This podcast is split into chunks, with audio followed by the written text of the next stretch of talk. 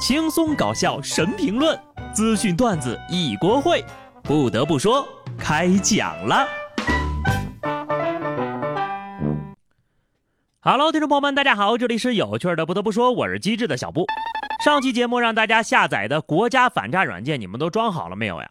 说真的啊，这玩意儿真能防诈骗。有一个社区老大爷就投诉这个国家反诈中心 APP，说你们这软件有问题呀。老显示我儿子是个骗子，工作人员一听，赶紧问：“你儿子在哪儿呀？是干啥的呀？”然后就把大爷的儿子的工作单位给一锅端了。所以这是真儿子还是骗子装儿子呢？父慈子孝，当代半自动大义灭亲。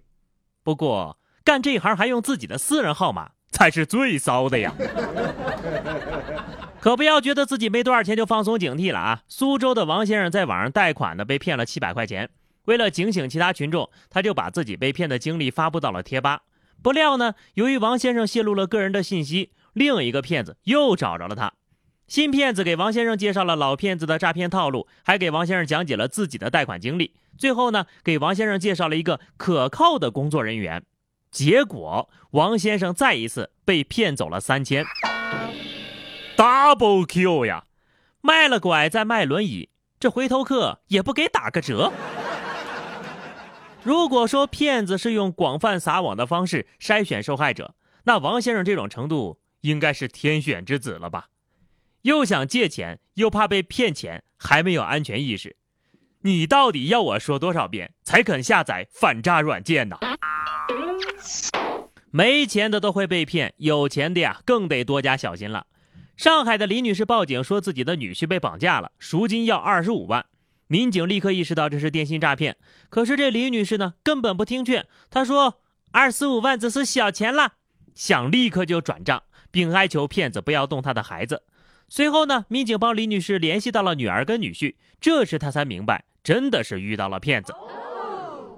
在这条新闻里，我只看到了二十五万是小钱了，别的我一个字也没看到。我懂了，即使是骗子转钱保平安也是可以的。什么时候我也能说出这种话呀？阿姨呀，女婿没了可以换一个，钱没了就真没了呀。话说，丈母娘您还缺女婿吗？哈哈，扯远了啊。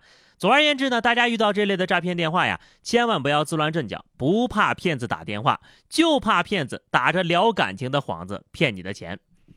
溧阳的吴女士在微信上遇到了一个单身男子李某，李某呢对吴女士十分的体贴，并透露自己呢资产实力雄厚。二十天的时间里，吴女士一步步陷入了圈套，把三百万啊投进了李某推荐的投资平台，直到亏的只剩一万多块钱的时候，李某让吴女士继续投资翻本，她才幡然醒悟，立刻报了警。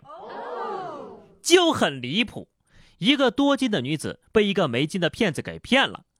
新闻里的有钱人就真的这么傻吗？终于找到我没有被骗的原因了，因为我月薪三千，我不怕骗子给我画饼呀，而且我还会给骗子画饼。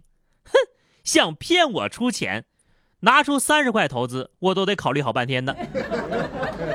下面呢就能看出有脑子和没脑子的区别了啊。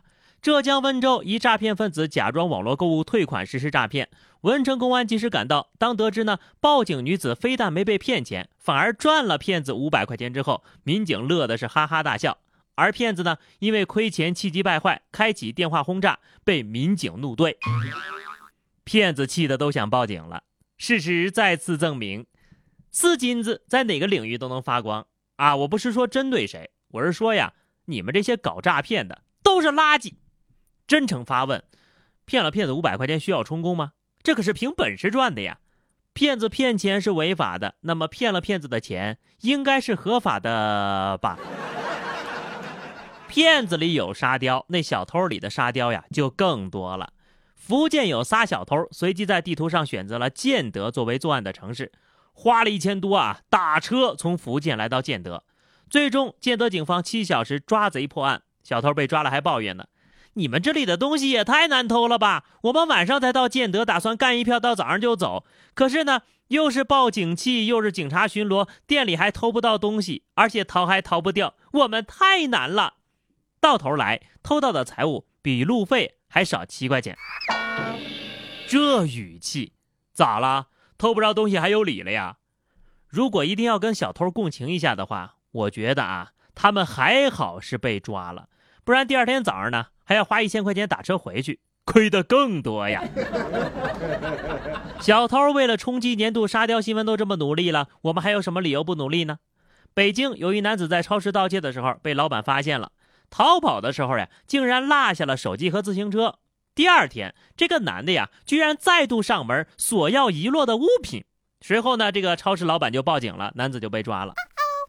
偷鸡不成蚀把米，这话说的就是你，明显屁股跟脑子长反了。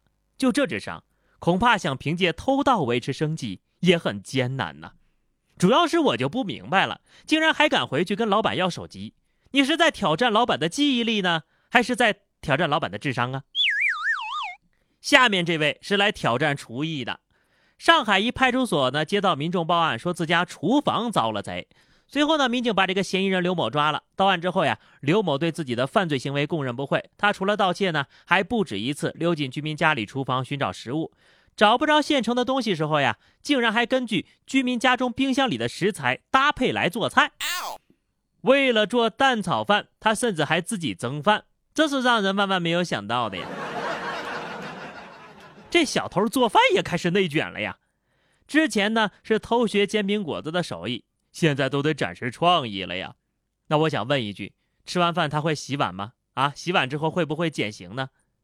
虽然说你是一个认真的厨师，不过还是不及格。毕竟这个蛋炒饭呢要用隔夜饭做，那才好吃的。有借别人家厨房练厨艺的，还有偷车练技术的。江西上饶一村民停在家门口的面包车被盗了。经调查呀，民警抓获了犯罪嫌疑人邱某。在接受民警的询问时呢，这邱某就说了，目前正在准备备考科目三，深夜偷车呀是为了方便练车。怎么着？这偷车也是科目三的内容吗？啊，借口是越来越花了呀。不过也不亏啊，这下你终于拿到证了，逮捕证。喜提逮捕证的还有这位呢。云南昭通一男子在派出所门口拍摄视频挑衅，并发至网络平台。视频显示呀，有一个胳膊上有纹身的男的站在派出所门口，用手指着背后的铁门，对着镜头说：“出来抓我呀，小老弟儿！”然后他就被抓了。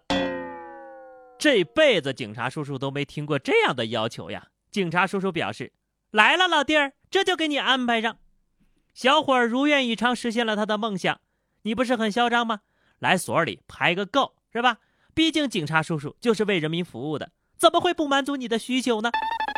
好了，那么以上就是本期节目的全部内容了。关注微信公众号 DJ 小布或者加入 QQ 群二零六五三二七九二零六五三二七九，来和小布聊聊人生吧。下期不得不说，我们不见不散，拜拜。